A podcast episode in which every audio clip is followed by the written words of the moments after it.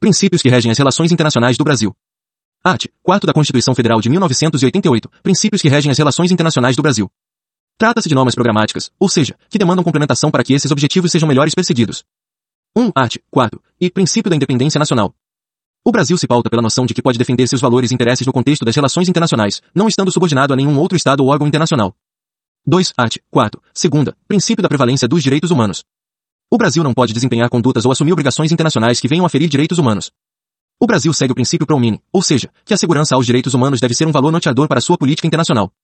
3. Art. 4. Terceira. Princípio da autodeterminação dos povos. Cada povo deve ter liberdade para escolher como conduzir seus assuntos políticos e econômicos, sem que haja interferência externa nesse sentido.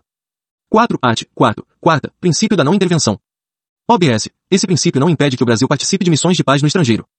Discussões. Discute-se se o reconhecimento de Guaidó como presidente da Venezuela fere esse princípio. 5. Art. 4. V. Princípio da igualdade entre os Estados. 6. Art. 4. Sexta. Princípio da defesa da paz. O Brasil não buscará o conflito para a resolução de controvérsias, priorizando a abordagem diplomática e pacífica. 7. Art. 4. Sétima. Princípio da solução pacífica dos conflitos.